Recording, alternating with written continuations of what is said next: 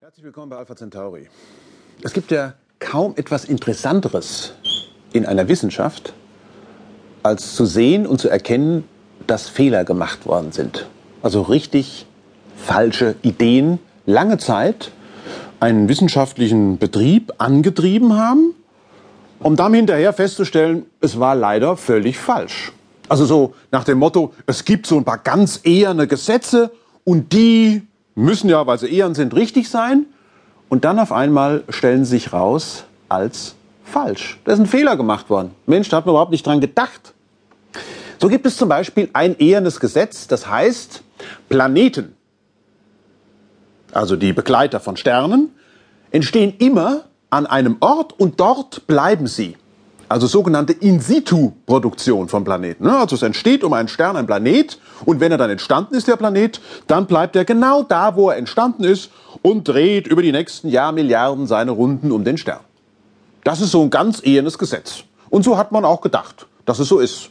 Denn schließlich wusste man ja, also zum Beispiel von der Erde, dass sie seit viereinhalb Milliarden Jahren sich um die Sonne herumdreht. Das weiß man aus den Gesteinen, kann man das ablesen. Ne? Die ist also nicht näher gekommen und war auch nie weiter weg, sondern so immer um. So. Und so hatte man das also sich für das gesamte Sonnensystem so ausgedacht, nach dem Motto, in einem Sonnensystem, also in, oder um es genauer zu sagen, in einem Planetensystem, sind innen immer Gesteinsplaneten, also erdähnliche Planeten. Und draußen, das sind Gasplaneten.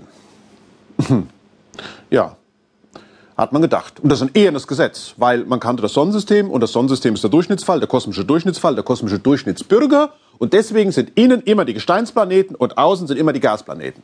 Bis 1995 man zum ersten Mal ein Planetensystem um einen anderen Stern entdeckte. Das heißt, eigentlich war es kein System, man entdeckte genau genommen einen einzigen Planeten, der um seinen Stern herumkreist. Und das war ein Gasplanet, aber nicht weit draußen, sondern nah dran. Wie kommt ein Gasplanet so nah an seinen Stern? Die Frage, um die es nach dieser langen Vorrede heute geht, ist, wandern Planeten? Also entstehen die irgendwo ganz anders und wandern die dann ins Innere sozusagen? Man spricht von Planetenmigration. Geht das? Und wenn ja, wieso sind in unserem Sonnensystem offenbar die äußeren Planeten nicht gewandert? Denn die sind ja noch draußen. Hm, nur mal kurz mitzuteilen, wie das eigentlich so ist. Die Erde steht bei 1. Klar, die Erde ist das Beste, was wir kennen, das Schönste und überhaupt das Allerangenehmste. Sie steht bei einem AU, eine astronomische Einheit. Ja, das sind 150 Millionen Kilometer.